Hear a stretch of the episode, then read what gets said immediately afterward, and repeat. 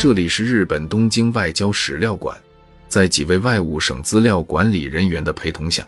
我们拍摄到了《马关条约》日文版原件。它对于中国来说是一段屈辱的历史记忆，而对于日本来说，则是百年前日本迅速崛起后第一次展示自身实力的明证。日本一直以来都是一个小国，却战胜了大清国。这使得很多日本国民心中产生了帝国意识，可以超越大清国，可以成为一个大国。甲午战争的胜利可以说是这些转变的契机。一八九五年，在位于今天日本本州岛西部山口县下关港这个叫春帆楼的日本料理馆里，大清国的特使李鸿章在日本首相伊藤博文的胁迫下，签下了。让日本人为之兴奋不已的《马关条约》，如今我们可以从这份《马关条约》原件中清楚的看到，日本当时不仅如愿得到了朝鲜的控制权，获得了相当于日本三年财政收入的两亿两白银的所谓战争赔款，更重要的是，他终于像他的西方老师一样，开始对台湾岛、澎湖列岛以及辽东半岛等地进行殖民统治。而伊藤博文就是这一切的始作俑者。日本山口大学副校长角协后说：“以伊藤博文为中心的明治政府当权者们对获取朝鲜半岛成为日本领土的欲望膨胀。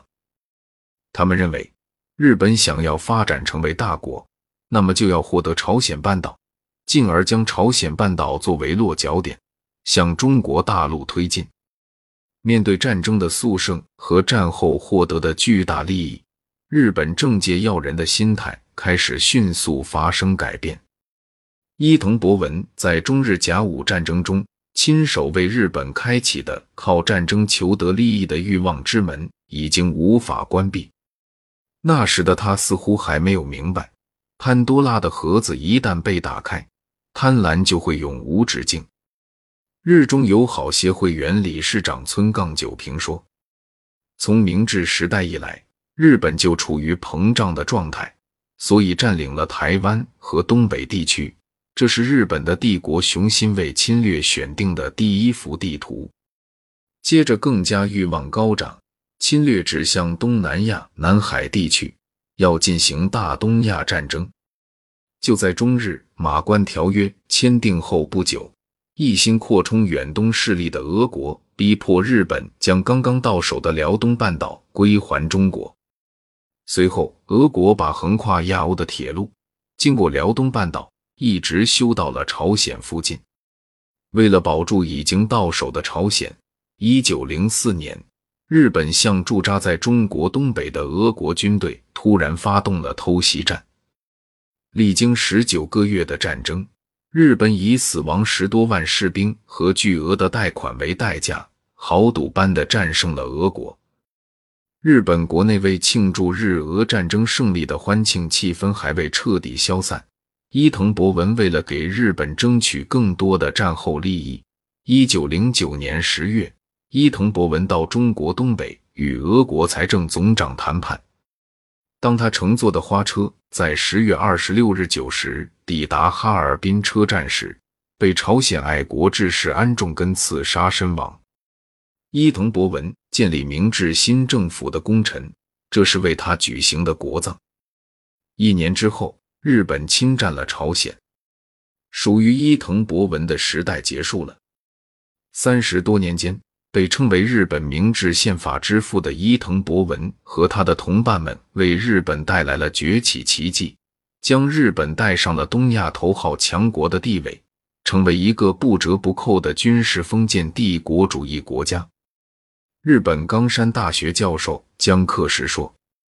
开始第一个拿到了朝鲜，而且朝鲜和中国的东北领土是接壤的。”所以，日本就一直把他自己的下一步的路，尤其是军部，看到了满蒙。日本山口大学副校长角协后说：“日本军部的势力和当权势力实现一体化，计划先夺取中国，然后再往南部扩张。所以日本是既要得到北方，又要得到南方，甚至整个中国大陆整体都要收入囊中。日本心怀这样非常强大的领土野心。日俄战争胜利后，日本人得到了从长春到大连旅顺的铁路及其一切附属权益。日本人把俄国人修筑的这条铁路称之为南满铁路。正是在这条铁路上，发生了日后震惊世界的九一八事变。日本国前首相村山富士说。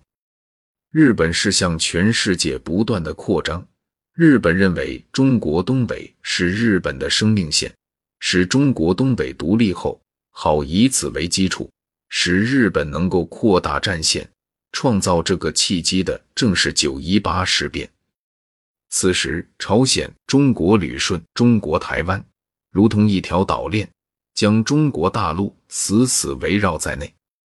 在占领了这些地方之后，日本人将贪婪的目光投向了中国东北，对外扩张的欲望之火开始熊熊燃烧，